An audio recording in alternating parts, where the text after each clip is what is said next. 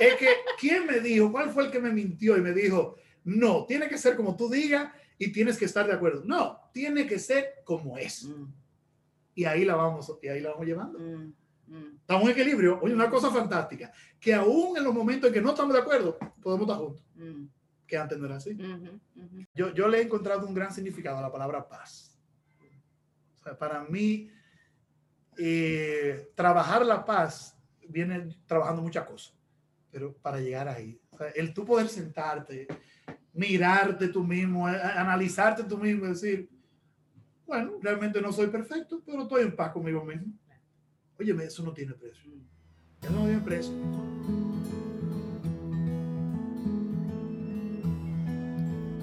Hola a todos, bienvenidos a Corazonando, una experiencia donde Laura, Leonelda y yo, Priscila, contaremos historias. Prepárate para estar totalmente presente.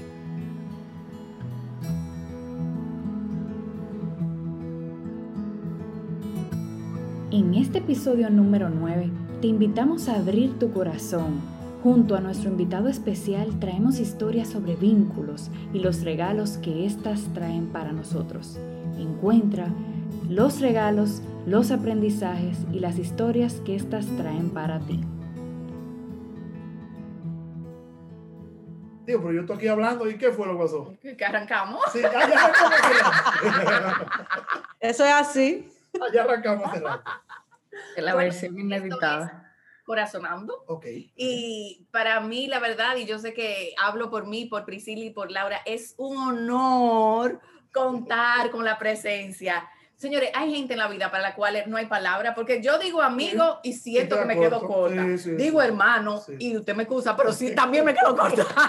El señor Francisco Vázquez. Chicas, ¿y ustedes? Bien.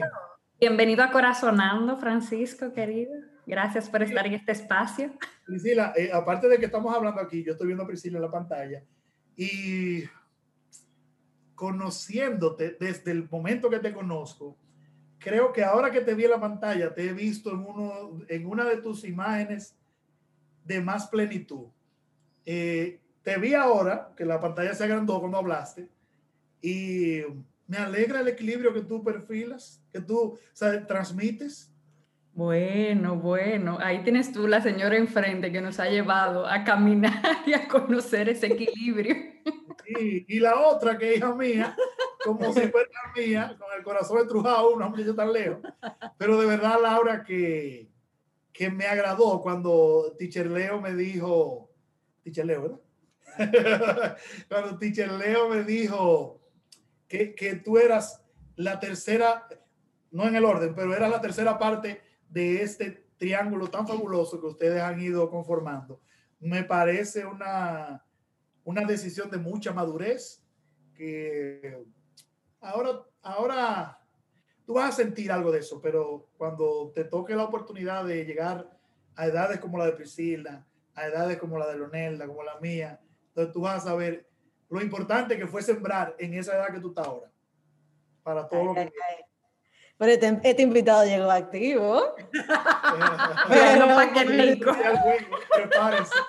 Yo me puse en modo- Ay, ay, ay. Gracias, gracias, gracias. Súper. Eh, tú sabes que estamos aquí para contar historias, ¿verdad? Ok, ¿qué ustedes quieren que yo les cuente? Vamos a ver. Y yo no sé si tú sabes, Sí. pero entre mis amigos, yo creo que quizás tú eres el número uno contando historias.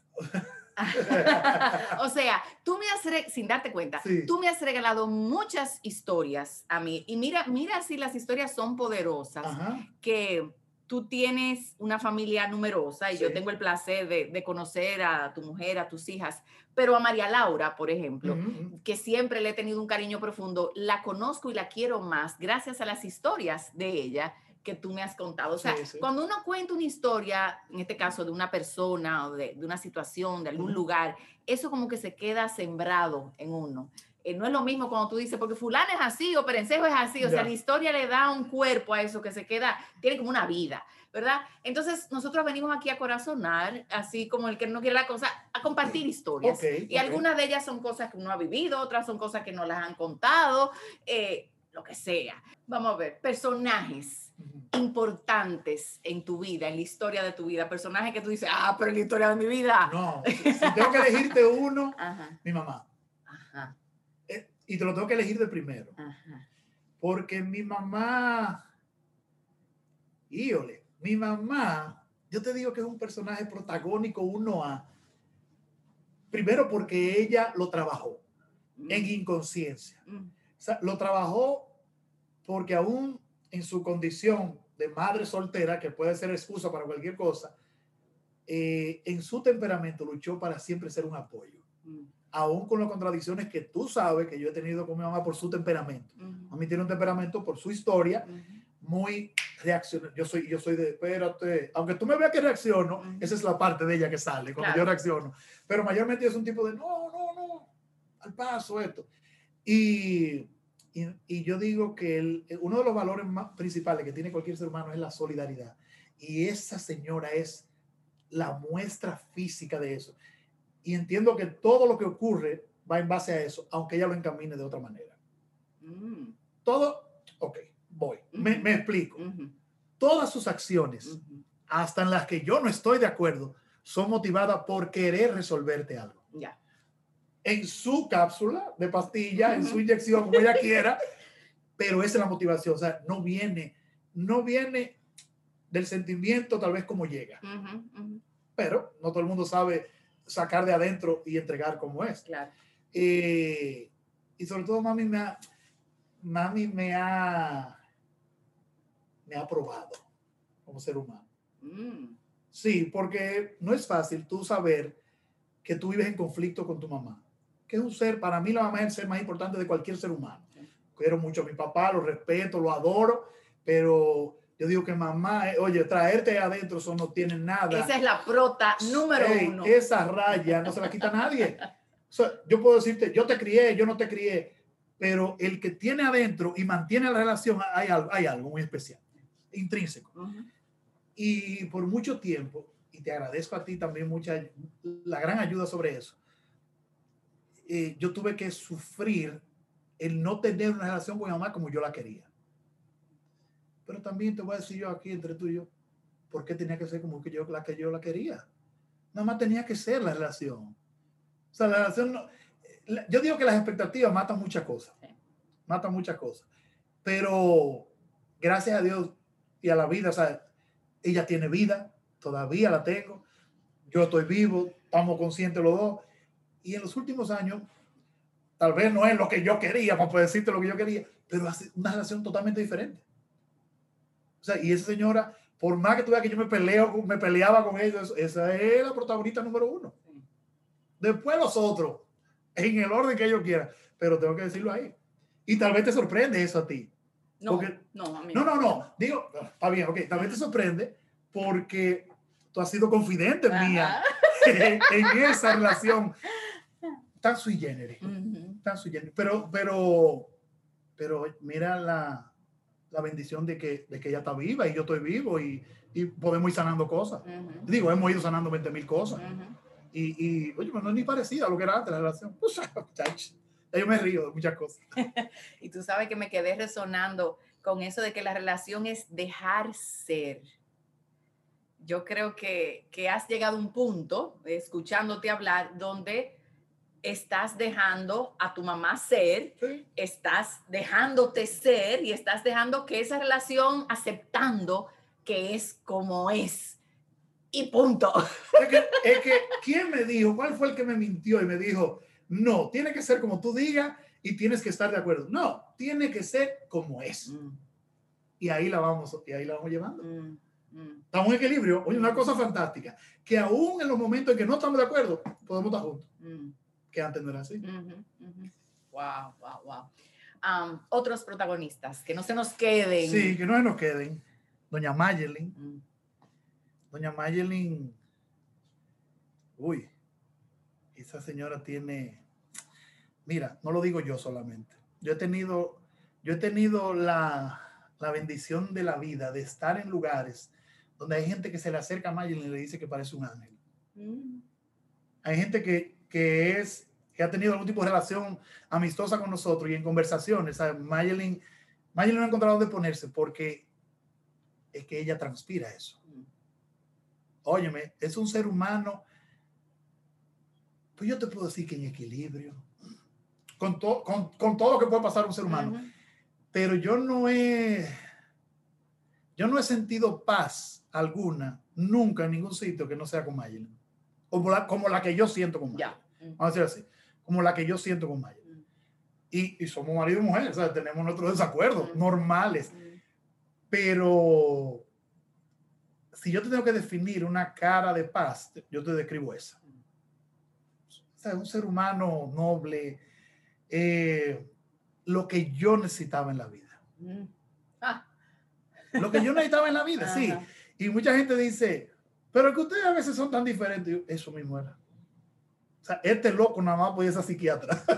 mm, Y mira, eh, en la vida no hay que, no hay que, no hay que ver las cosas de la misma manera. Sí, yo creo que hay que ver hacia el mismo lugar, pero no de la misma manera.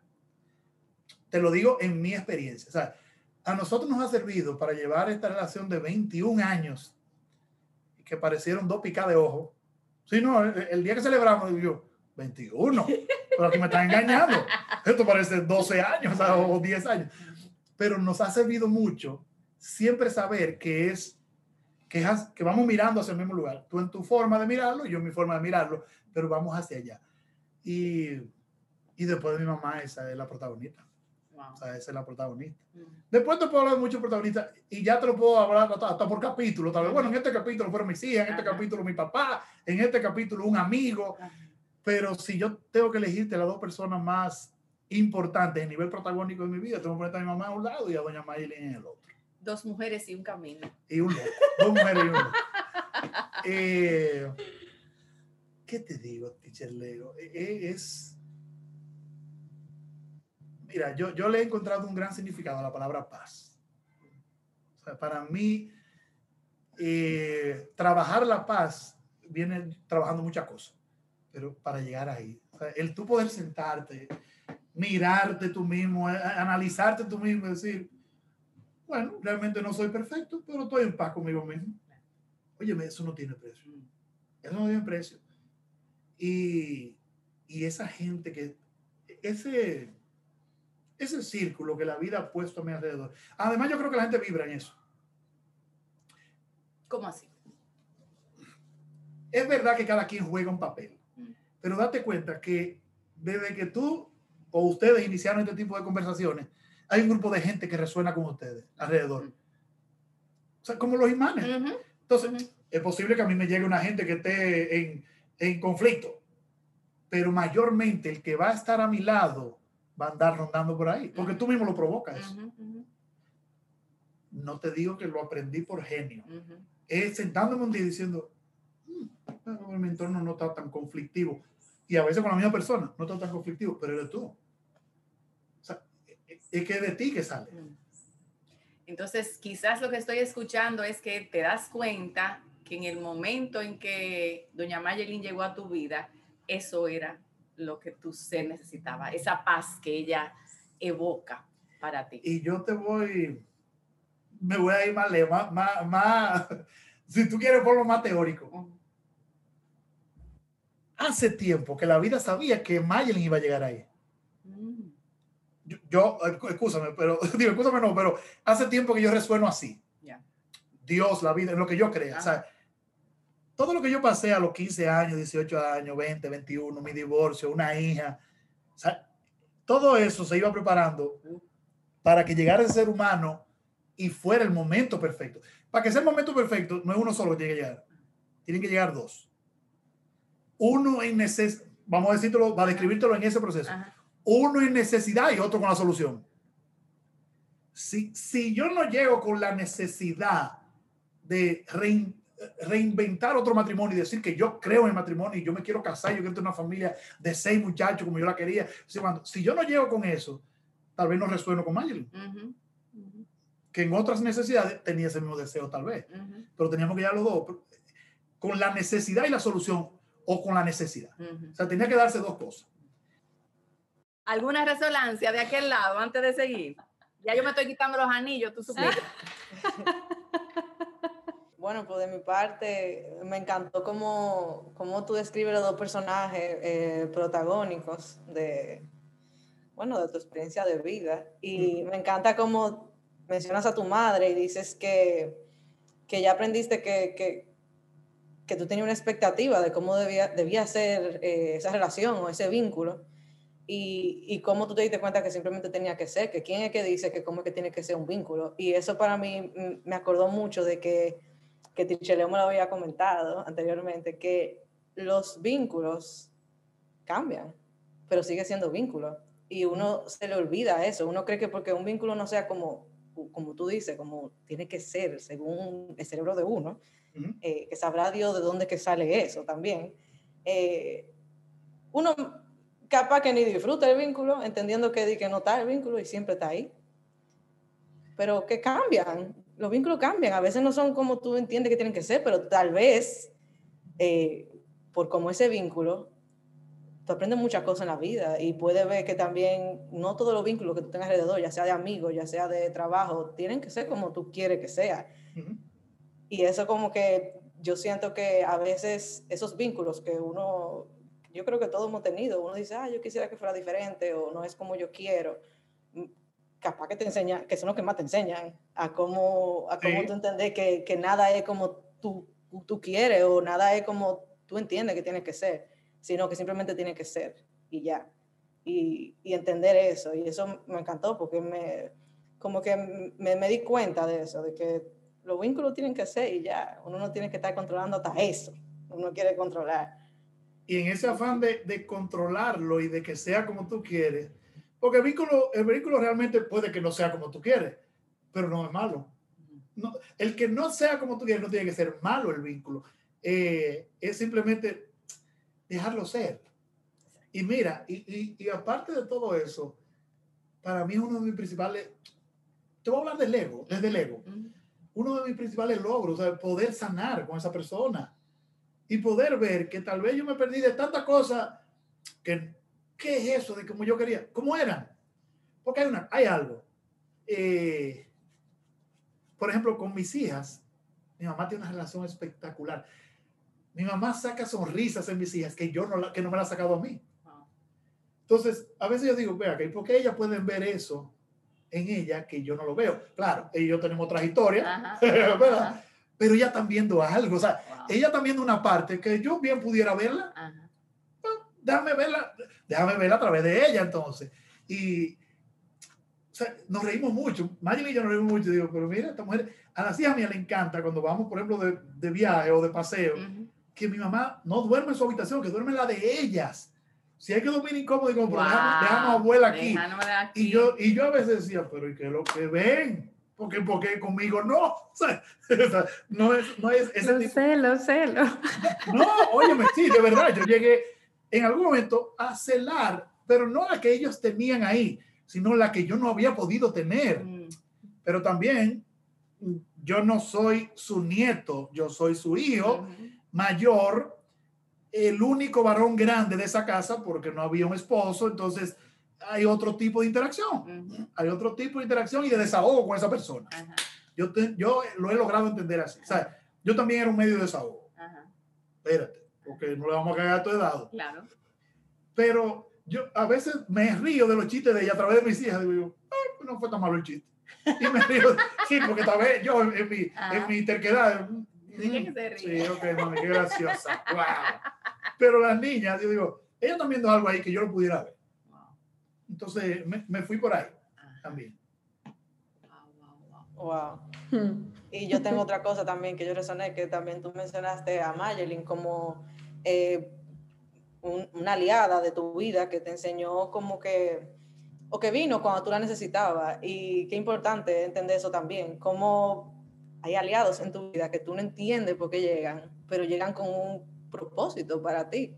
Y, uno se da cuenta a veces en el momento, puede ser, depende de la necesidad, a veces luego de un tiempo tú entiendes, wow, o sea, eh, Dios, el universo, en lo que usted crea, te puso esa persona ahí para, para cumplir, para cumplir con, con algo que tú tenías que aprender.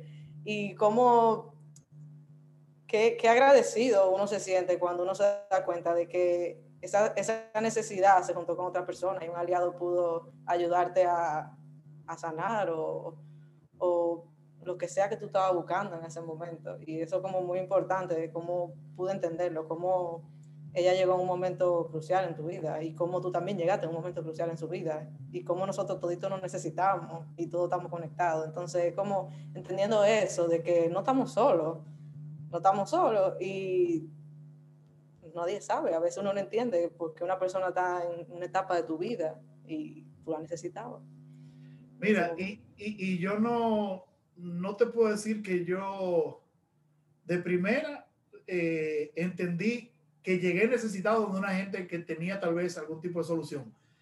No, yo me di cuenta en el tiempo. O sea, yo no llegué, yo no llegué consciente ahí. Yo llegué, me gustó la muchacha, nos llevamos bien y eso. Pero en el camino sí hubo detalles que me dijeron, ah, es que tú no llegaste aquí simplemente porque ella te gusta. Uh -huh. Tú no llegaste aquí simplemente porque ella es simpática. Tú no llegaste aquí. O sea, la vida fue diciendo, ah, pero es que encaja. Uh -huh. Es que espérate, es que por aquí y que ella no, no me hace el coro en todo, pero me entiende. Espérate, porque no te puedo hacer coro en todo, porque es así. Y, y yo hablaba el, el, día de la charla, y a mí me cuesta eso, decirlo así. Tal vez no la mejor forma, pero yo tengo que darle gracias al cáncer de Mayeli. Uh -huh. Hey, yo sé que se oye feo. Uh -huh.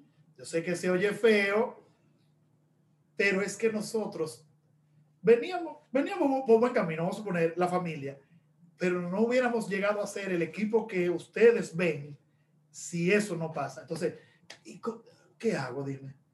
Yo doy la gracia de que ella sobrevivió. Ok, bien. Pero yo tengo que darle gracias a esa crisis. Toda la vida. O sea, yo tengo que decir, Dios mío, ok. No, es la, no sé si es la forma, pero gracias por la crisis. No vamos a decir lo que fue. Porque si no, Mira, también yo empecé a ver el mundo desde un punto de vista más compasivo. Uh -huh. Más compasivo, ¿sabes? Espérate, espérate, ¿sabes? Óyeme, está bien que tú eres un terco, está bien que tú eres... Pero espérate, hay otra gente. Yo le, yo le, yo relajo mucho a Mayelin y le digo que yo a ella la quiero más que ella a mí. Y ella dice, ay, sí, ¿cómo tú puedes medir eso? Pero digo, ¿sabes por qué? Porque el único de los dos que ha tenido miedo a perder soy yo. Mm. Yo tuve miedo a perderla físicamente. Claro. Ok, encontramos un cáncer en una etapa que se puede trabajar, uh -huh. pero con todo eso, o sea, doña Maylin fue mutilada. Uh -huh. O sea, doña Maylin tiene que verse su cuerpo todavía, 10 años, 12 años después, uh -huh. estropeado. ¿Tú entiendes? Yo sé que ella agradece, está viva y que y, y, en su forma de ser dice, gracias que fue a mí, no a esto, porque sí. si fuera a ellos yo no, yo no aguanto. Sí. Eh, pero pero óyeme, eso que ocurrió, es que yo tengo que decir que lo que hay ahora es consecuencia de muchas cosas de eso. Porque ahora mismo, o sea, después de ese, de ese momento, cualquier acción mía hacia Mayer, yo la pienso dos veces. Porque la veo en, en compasión. Uh -huh. Espérate, no, espérate. Vamos a ver, esta, esta, mujer ha vivido, aguántese, tenga respeto. Y no es que le vaya a faltar respeto, sino uh -huh. cualquier decisión, o sea, yo la veo con otra intención ya. No te digo que no pelee cuando yo baile, porque Claro, son, no, no, no se trata de eso. Exacto, pero. No hay relación ahí, si no hay Exacto, pero, pero no, no es igual que antes. Mm. Y entonces, esto es que te digo, no le doy la gracia a la crisis. Yo, se oye feo, uh -huh. porque yo sé que mucha gente en esa crisis ha perdido gente. Uh -huh. pero, pero yo estoy hablando de la mía, uh -huh. hablando de la mía. A veces tú tienes una forma más, más amable de yo expresarlo, te lo, te lo agradecería. yo te lo agradecería porque a mí me da puro decir delante de gente, yo no doy gracias al cáncer fulano porque hay gente que está muriendo de eso. Hay gente que eso fue la causa de su divorcio. O sea, entonces dice, a ese pendejo dándole gracias, eh, perdón, este tipo dándole gracias a eso. -huh. Pero me cambió la vida, ¿qué yo hago? Claro. Yo lo digo igualito, o sea que tendría que ver si me surge, si en algún momento encuentro otra manera de ponerlo, entonces ahí te lo comparto. No, yo también le doy gracias al cáncer. O enseña, exacto, tú lo has dicho, o enséñame a sentirme menos culpable, por decirlo. Ok. Ok. Yeah. Ya, perfecto, Ajá. ¿viste?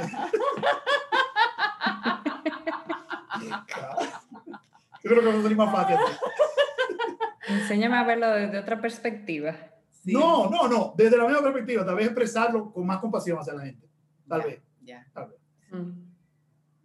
Sí. Mm. Mira, Wow. eh, tú llegaste aquí hoy, y lo primero que me contaste eh, tuvo que ver con una frase. Yo quiero que esa frase tú la repitas eh, y, y que hables un poquito de, de ella. De la experiencia. Ajá, de, de cómo... La experiencia que no se comparte no está completa. Exacto. Eh, La experiencia que no se comparte no, No está está, completa. completa. Ajá, no está mal, pero no está no completa. está completa. No está completa. Y, y yo tengo que reconocer que con ese capítulo de nuestra amistad en ese momento, 2016, Ay, ¿Qué lindo. Yo no soy... ¿cuándo la- fue, hoy cómo fue? Ni, ni me acuerdo. Sí, 2016, 2016, 2016. Pregúntame cuándo me dio el cáncer a mí. Yo no Sí, a no te acuerdas. año no. No, no, agosto 2016. Ah, Eh, agosto 2016, septiembre, ahí tú empezaste a ir a mi casa. ah. Yo tengo que, que ponerle un, un, un asterisco bien valioso a esa temporada, pero desde que yo te invité a ir al programa, hace cinco o seis años ya, que tú me dijiste, ¿y de qué? Pero por Dios, eh, vete, yo leo, vamos a hablar, es hablar, yo dije, es hablar que vamos. Eh, tal vez en inconsciencia al principio, tú lograste que nosotros viéramos nosotros que estábamos ahí, y sé que mucha gente que nos oía, tal vez no mejoráramos muchas cosas, pero lo viéramos de un punto de vista diferente. Y a mí me gusta mucho tu forma de compartir lo que tú has aprendido. Va- resuena mucho conmigo yo lo hago así. Eh, lo aclaro todavía, le digo a la gente, mira, no es, no es por ego, pero yo te voy a hablar de mí porque yo me la sé la mía Claro. y sé de dónde la veo y sé lo que te puedo decir que se sintió que no se sintió. Eh, tú pasas a las herramientas con vivencias tuyas. O sea, tú lograste identificar qué herramientas tú utilizaste consciente o inconscientemente en tal momento que a ti te sirvieron. Ahí te las paso, ¿verdad? Ahí te las paso. Entonces, inconscientemente al principio, yo decía, bueno, pero que a ella, a ella no funcionó así. A, a veces había conflicto entre tú y yo, porque espérate, yo no resuelvo ahí, hermano, espérate un momentico, no me lleven para ese camino que no voy para allá. Señores, ese me paraba en dos patas Sí, en sí. el aire. ¿Cómo se lo cuento? Porque somos, recuerdo eso. yo recuerdo eso. no, que yo, eh, eh, óyeme, que yo puedo darme el lujo de que la llegué a sacar de sus cabales, por lo menos por tres segundos. Sí, sí, hubo un momento que respiraba. Corté el tema, corté el tema, Francisco. No, Ya. no, no, muchacha. Eh, sí, sí, de verdad. Y, y eso te sirvió. A- analizando yo, eso te sirvió. Olvídate, olvídate como ocurriera, te sirvió. Te sirvió y yo sé que sí. Entonces, volviendo a lo de las, las experiencias. Después con el tiempo, cuando ocurrió lo del 2016, que tú con, con mucho amor me asististe, me, después me conta- hablamos de, de Priscila, hablamos de muchas experiencias que tú has tenido. Y yo decía, es que de eso se trata. O sea, si ella se queda con esos 11 años que ella tuvo que durar estudiando y ir a San Francisco tres veces y se, queda con eso para ella, ¿a dónde vamos? Qué lindo el viaje, qué lindo el estudio, que no está completo hasta que tú no te dediques a llevarlo.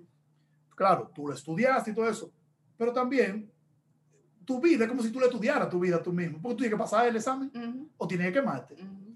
Entonces, si tú pasaste el examen que se te hizo difícil a ti y tú percibes que alguien o alguien va donde ti a buscar esa información, te la va a quedar. Entonces, ahí no está completo, ya ahí, ahí se le completó el cuadro. E- Es como la última piececita en cada ser humano que tú le solicites una herramienta tuya y tú le digas, mira, esta fue la herramienta y a mí me sirvió así. ¡Pum! Ahí es que se completa, porque incluso te pone en la posición de dar. Y, y nosotros estamos más que comprobados que dar es mil veces mejor que recibir. A uno le gustan los regalos y le gustan que le guste. Ujú. Cuando usted da con deseo de dar y hasta en cierto punto ve que al otro le funciona para, para sumarle al ego un ujú. tú dices, uff, no tiene precio. Te pone en la posición de compartir el regalo. Exacto, exacto. el regalo. Eso no tiene precio. O sea, eso no tiene precio. Y, y, y hay un amigo mío que dice, mira, eh, te regala algo vamos a poner, y tú no lo usas y te dice, bueno, mira, yo te di un buen regalo. Ya allá tú lo que vayas a hacer con él. Y es eso, o sea, ponte en la posición de que de agradar con un regalo. Después de ahí lo que estábamos hablando el otro día. Ujú. Aceptar el regalo, Ujú. asumir el regalo libremente y, y todo lo demás. Valorarlo. Y valorarlo. o sea, entonces, esa es, esa es mi ley de vida. La experiencia que no se comparte no está completa. Pues yo voy a aprovechar la confianza, que no, no siempre uno la tiene eh, en este tipo de, de esquema, sobre todo que nos permite hasta editarlo, o sea que a la larga, si no queremos que salga, no lo tenemos que compartir, la buena compañía de Priscila y de Laura, para pedirte que nos compartas. eh, la intención era hablar de talentos y mira qué me pasó a Ay, mí. nos fuimos a otro lado. No, no, vamos, no te apures, no nos vamos muy lejos, nos vamos a quedar bien cerquita. Eh, cuando yo me estaba preparando, ya cambiándome para bajar, eh, el otro día hablando de María Laura en la radio, eh, tú decías, eh, hoy es el día de los discapacitados. El Día Internacional Ajá. de la Persona con Discapacidad. Con discapacidad, que para mí no son discapacitados, porque tienen muchas capacidades. Ujú. Y tú en una ocasión me contaste una historia de María Laura de su capacidad de amar Uf. y cómo ella ha sido una maestraza para ti en eso. Entonces, yo te quiero invitar a que me comparta esa o cualquier otra historia que tú tengas de esa capacidad. Bueno, yo no voy a hablar mucho de ella, cuéntala No, tú. Mira, eh, lo que mucha gente pudo haber pensado fue, vamos a hablar claro aquí, ok. Aquí eh, vamos a hablar claro, no lo tienes que editar lo que yo voy a decir ahora, vamos a hablar claro. Lo que mucha gente pudo haber pensado que fue una desgracia para el matrimonio mío y de Mayelin, de haber recibido nuestra primera hija con una necesidad extraña, conocida para ese tiempo, hace 20 años, pero muy limitada, Mm, lo que se, lo que se, lo que se accionaba, no lo que se sabía. Mira, ese ha sido el equilibrio de mi casa. En todos los sentidos. No te voy a poner una etapa que no haya sido así. Tú dirás, pero de chiquita era ella un equilibrio. Sí. Porque, ¿Sabe por qué? Porque nos puso a mí, a Mayelin, yo que venía de un matrimonio no, que no funcionó, mm, Mayelin que se arriesgó a una relación con una gente que no estaba en su mejor momento de madurez, con muchas predicciones en contra y apuestas que pudo haber aparecido en contra. ujú.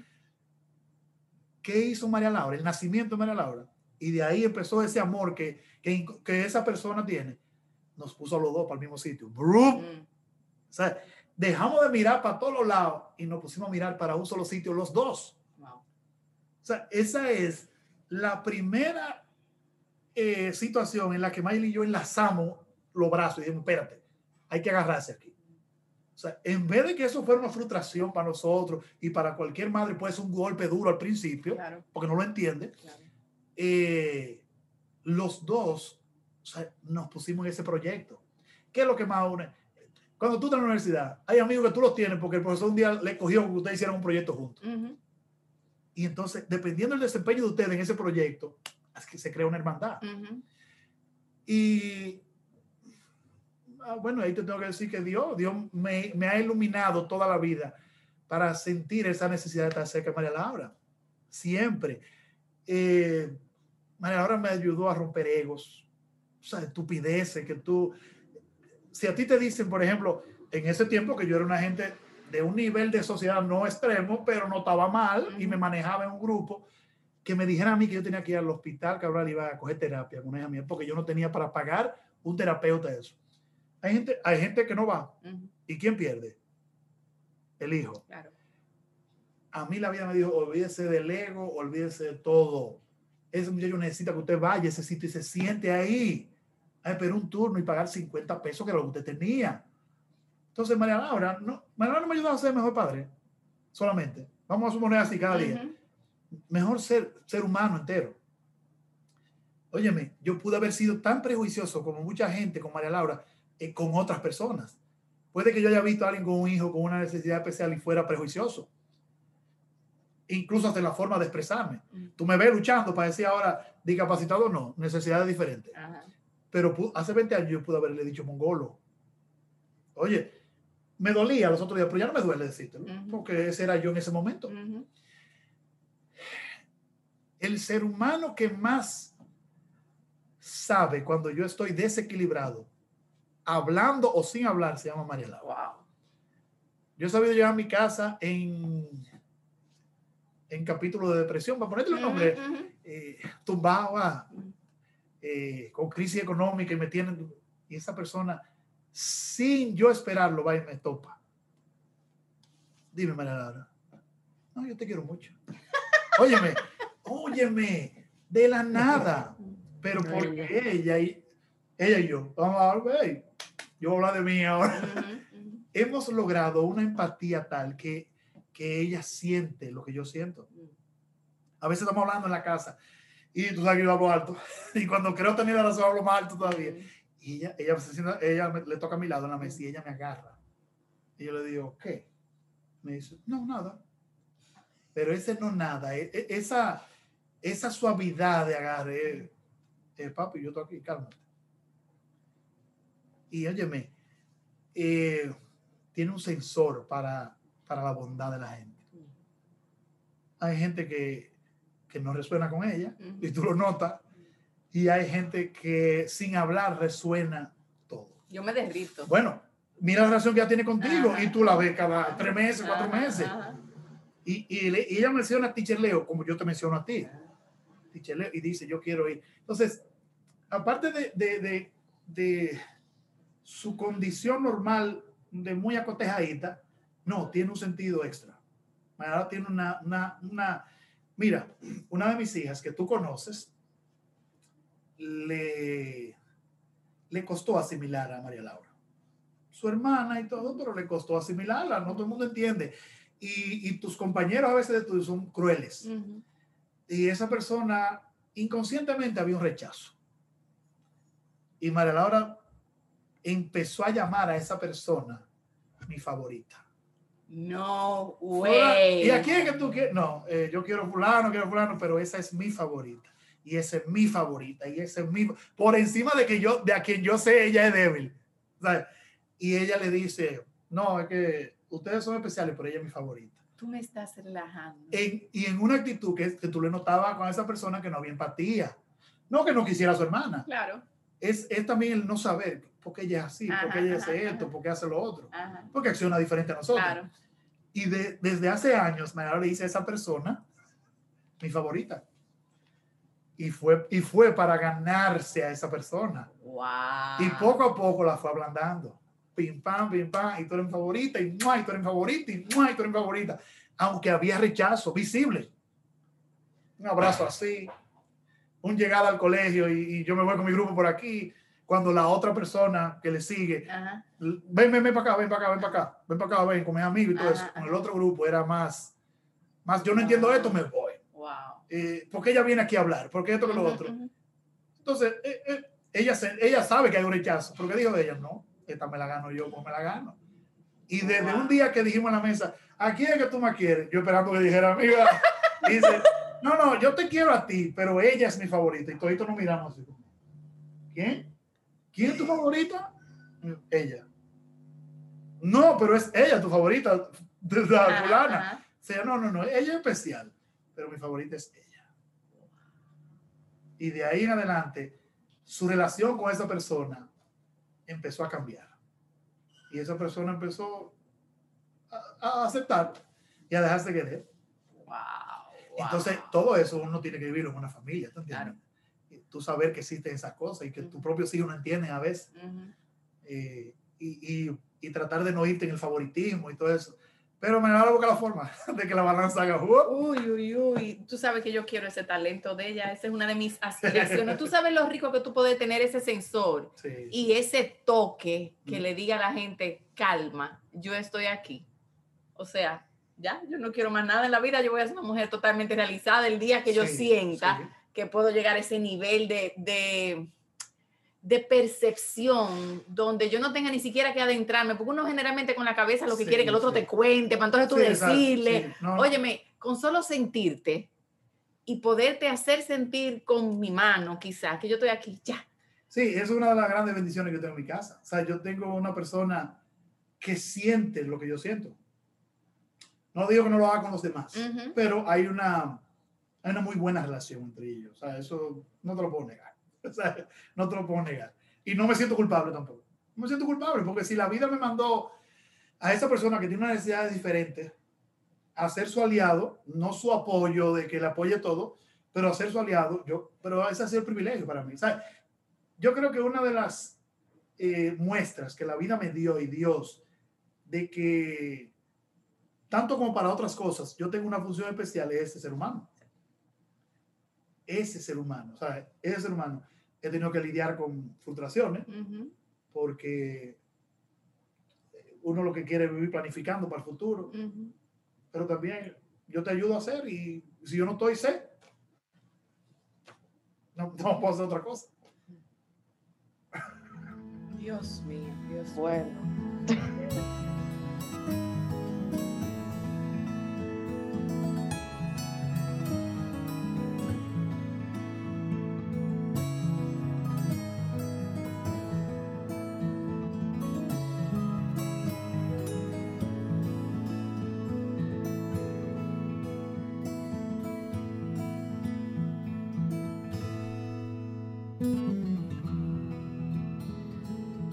Vamos a ver. Chicas, si con algo están resonando, bienvenido sea. Eh, a mí me parece increíble la conexión de, con lo que inició la conversación, que fue con un tema del vínculo. Entonces, eh, cómo tú comenzaste comentando sobre cómo las expectativas muchas veces matan y en las relaciones mucho más, eh, no de pareja, sino las familiares. Y en mi caso, eh, porque viví así una relación como muy fuerte con mi papá y por mucho tiempo, ¿verdad? Me, me costó tal vez inconscientemente como aceptarla hasta que llegó un punto que yo la acepté. Entonces como que ya, como que me liberé y incluso esa sensación de que la gente me decía, ¿cómo tú, cómo tú puedes? Tu papá con tanto hermano, de padre, esposo, bueno. Y yo, bueno, ese es mi papá, ese es mi papá. Yo soy Priscila, hija de Nelson Zacarías.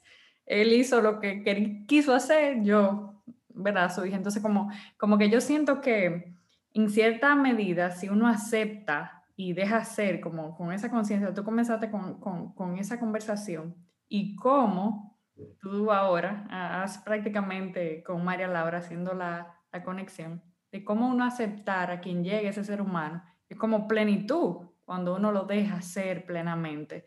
Entonces, como que me sorprendió muchísimo eh, cómo iniciamos la conversación con, con eso y la forma en, en que esos personajes nos dan sabor a la vida. Agridulce, dulce, amargo, salado. Eh, y a mí me llevó también a una historia, bueno, no una historia, como una paradoja eh, que dicen de la vida, de cómo uno va en un vagón, en un tren. Entonces tú vas sentado y mucha gente está contigo por mucho tiempo sentado en ese mismo vagón del tren. Y hay gente que se va a bajar, gente que se va a subir, gente que te va a enseñar, gente que no le toca estar ahí. Entonces como, como que esa es la vida. Y como que uno se libera y deja en cierta medida la culpa, porque hay amigos que fueron mejores amigos por una gran etapa de tu vida. Y, eh, y luego, oye, me te quiero, te adoro, pero no somos mejores amigos ya. No sé. Cambiar de vagón. Exactamente, entonces me mm, como que ahí ese cambio eh, de cómo nos suelta. Y mm, cuando tú hablaste del tema de la experiencia, yo que, bueno, al igual que Leo también, que soy profesora, y cómo me conecta mucho a mí eso con el tema de enseñar y de dar, porque cuando uno enseña uno da mucho. Eh, me hace cuestionar, wow, el tema de la trascendencia, de cómo uno quiere que las cosas trasciendan en el tiempo y cómo eso de que la experiencia que no se comparte no está completa, también es mucho de vivir desde el corazón porque uno se entrega totalmente y plenamente. Eh, o sea, como que eso me, me quedó muy claro cuando tú lo comentaste, en esa medida de, de a plenitud yo me doy y que le llegue el mensaje como tenga que llegarle a esa otra persona. Y qué bueno que le está llegando mi mensaje porque yo lo aprendí, yo lo viví, yo lo compartí. Eh, o sea, como con, con ese sentido. Y bueno, de las experiencias de, de enfermedad que marcan, creo que cada familiar lo vive de una manera distinta. Eh, y cada uno yo creo que se apega a un sentido, ¿verdad? Eh, eh, bueno, a mí me toca vivirlo así, a mí me toca así.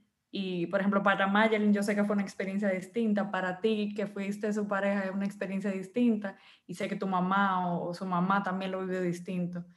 Eh, y cómo yo creo que mirarlo con agradecimiento al final va a ser la mejor manera. O sea, como que yo creo que siempre va a ser lo mejor. Gracias, gracias, gracias, porque mucho has enseñado.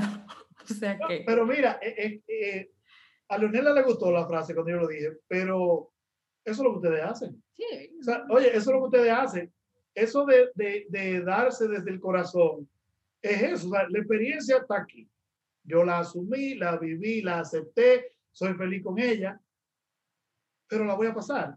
Y ahí el corazón se agranda más cuando tú la pasas. Entonces es eso. O sea, es completar, es completar el proceso de la experiencia. No es que, no, no es que la, la experiencia no exista, existe, pero se, se acaba de cocinar cuando el microondas hace así que yo lo veo. Y tú usaste ahora, sé que usaste ese verbo porque en la oración iba más fácil ahí, pero cuando hablaste de tu papá, dijiste, bueno, él hizo lo, él hizo lo que quiso hacer. Con Leonelda, yo he aprendido que la gente mayormente hace lo que puede hacer, Sí. con lo que puede, con lo que tiene. así, mismo, así mismo lo has dicho así mismo lo he logrado entender.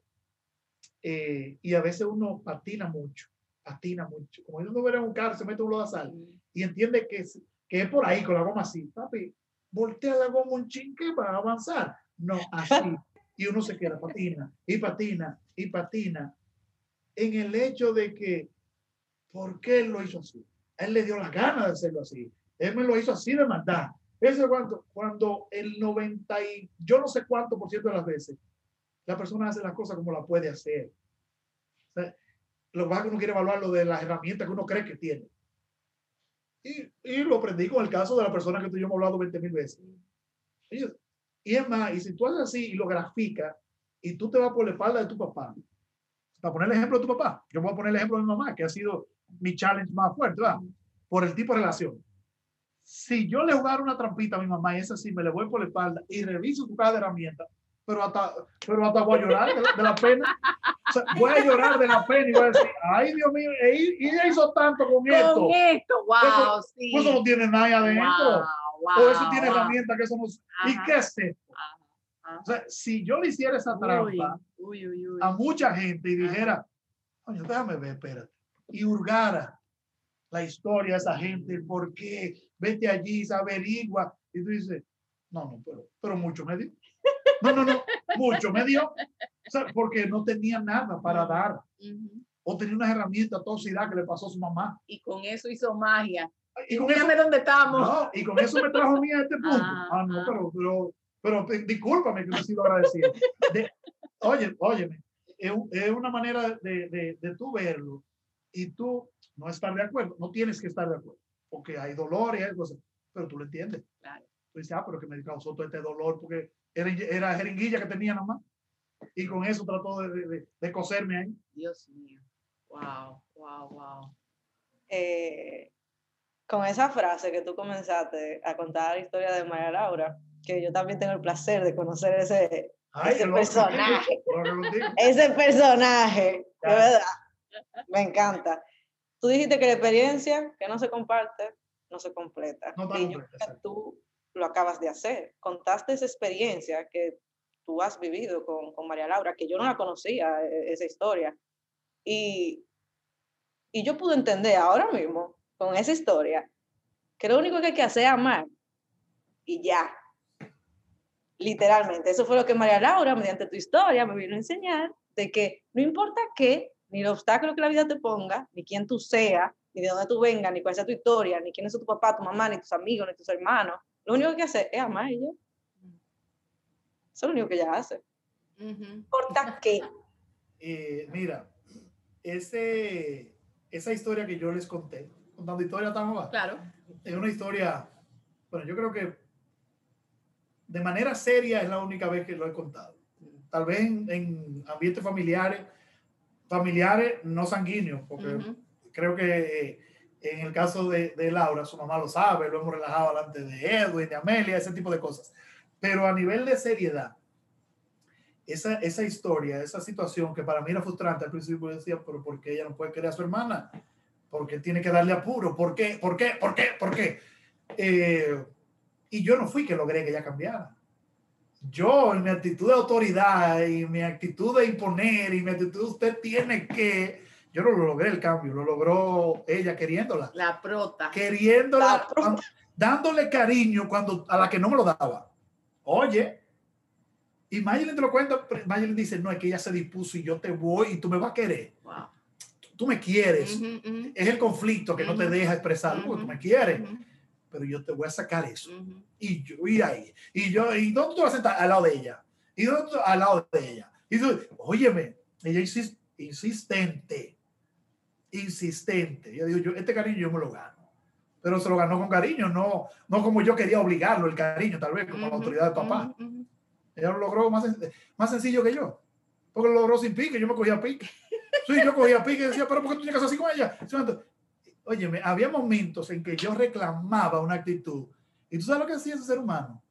La que va al lado mío, al lado mío y la otra persona se sienta frente a mí en el otro lado. Y ella veía que yo le hablaba en una actitud fuerte, la otra persona bajaba y ella se paraba a abrazar a esa persona. A ver si ella es mi favorita. Yo la quiero. Óyeme, óyeme. Oye, eh, eh, Laura ha dicho una gran verdad. Es queriendo que tú logras la cosa. Tú sabes que me acuerdo una charla de, creo que Joy, eh, Priscila, Joy Bolt, es una eh, neuróloga americana que le dio un derrame cerebral.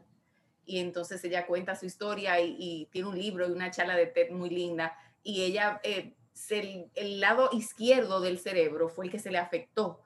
Entonces ella cuenta la experiencia de lo que era percibir todo solo con el lado derecho. y básicamente todo era energía pura y ella sentía la energía. Y yo creo que es que el talento, uno de los grandes talentos de María Laura, es que ella posiblemente solo siente. Yo no creo que en su cabeza uno lo percibe, como que ella se propuso, pero yo creo que ella posiblemente dice, y es lo que tú me has contado en otras ocasiones, y ahorita lo mencionaste también, que ella siente la energía del otro y es como, a este hay que darle. Eh, ¿Entiendes? lo haces desde el sentir, no desde, el, no desde el juicio. Exactamente. te lo digo porque también, vamos a verlo de otro punto de vista, uno de sus hándicaps por su condición es el juicio. El, eh, déjame hacer esto tal vez, lo, no, aguanta, espérate, ten cuidado. O sea, el no tener ese prejuicio la hace simplemente con el sentir. ¿Qué yo siento de esta gente? Mm, porque ella sentía de esa persona el rechazo, o sea, era visible, pero ella sabía que adentro no había eso. Oye, Ojalá, ojalá nosotros tenemos la mitad de eso, de decir, Leonel de Priva como odiosa conmigo, pero abajo hay un cariño inmenso, deja ver por dónde que me voy a ir. Pero yo, en mi, en mi juicio o prejuicio, digo, ah, Leonel tiene una vaina conmigo, bueno, que se fuña. En eso es que tú te vas. No, o como yo lo leo, es que quizás cuando ella dice Leonelda, eh, eh, yo siento de Leonela, quizás no es que está abajo, no es que yo siento que ella necesita. Y entonces por eso yo me voy a dedicar a darle. bueno. Eh, es como esa sensibilidad. Yo siento, a este que hay que darle ahora, vamos, tú eres mi favorita. yo sé que tiene los ingredientes, no lo tiene cocinado, vamos a cocinar.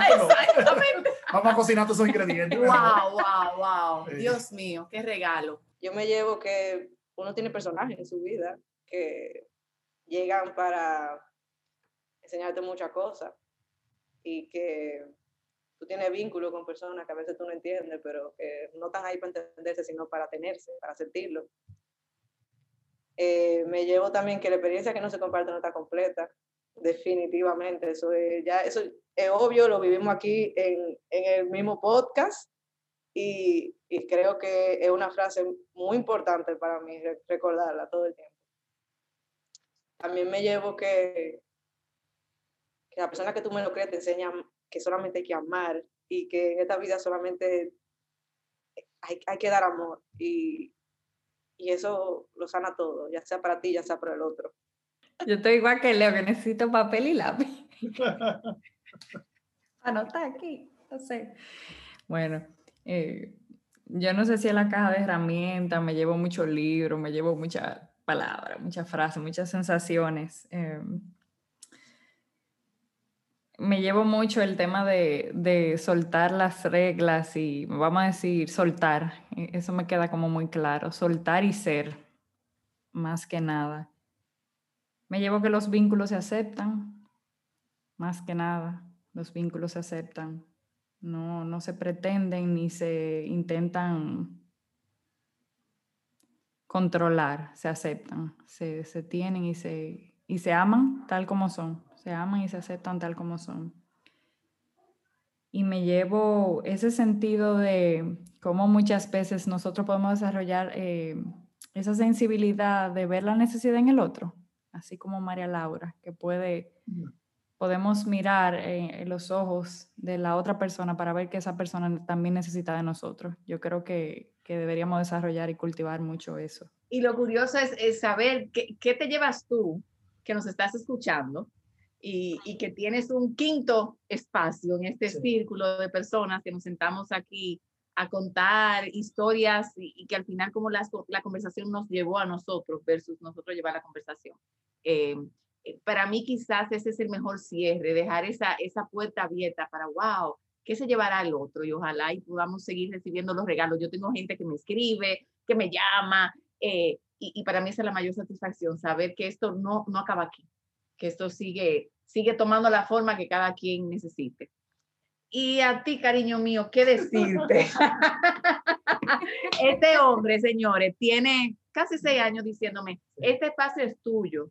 Tú llegas como tú quieras, tú haces lo que tú quieras, tú hablas de lo que tú quieras. Entonces, mira cómo. Hoy me toca a mí decirte a ti que cuando tú quieras corazonar, cuando quieras venir a compartir historias, a resonar, algo que escribiste, lo que sea, esas dos chicas y yo vamos a estar aquí esperándote con un tececito, un cafecito, un vinito. Así que de ahora en adelante, este espacio también es tuyo.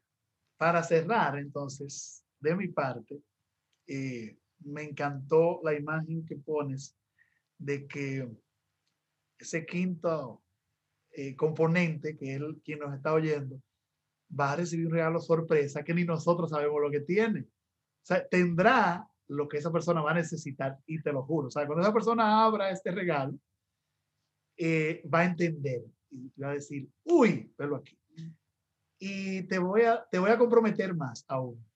Aprendí con tu, con tu forma eh, y como llenas el espacio cada vez que vas, que tú simplemente te ausentas una semana físicamente, pero tú estás con nosotros todos los días ya. Porque nosotros en ese espacio que yo, la vida me iluminó para darte, eh, tú, es, tú sigues siendo nosotros aunque no te presentes. Por eso tú, los otros días, por asunto de pandemia, faltaste X meses y volviste y te sentiste en tu casa, porque tu espacio está ahí. Y yo creo que quiero dejarle eso a la gente.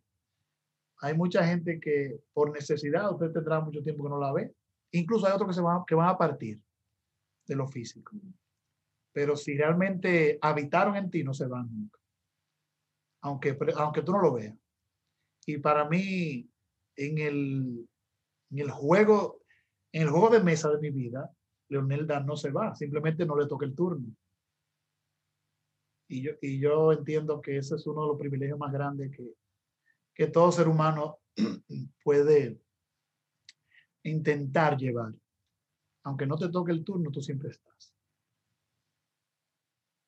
Gracias. Los quiero mucho. me, me, pusieron a llorar dos veces así. Muchísimas gracias por estar. Gracias por escucharnos desde el corazón. Te esperamos, como siempre, el próximo viernes con un nuevo episodio. Comparte y síguenos en Instagram, arroba viviendo desde el corazón. Nos vemos pronto.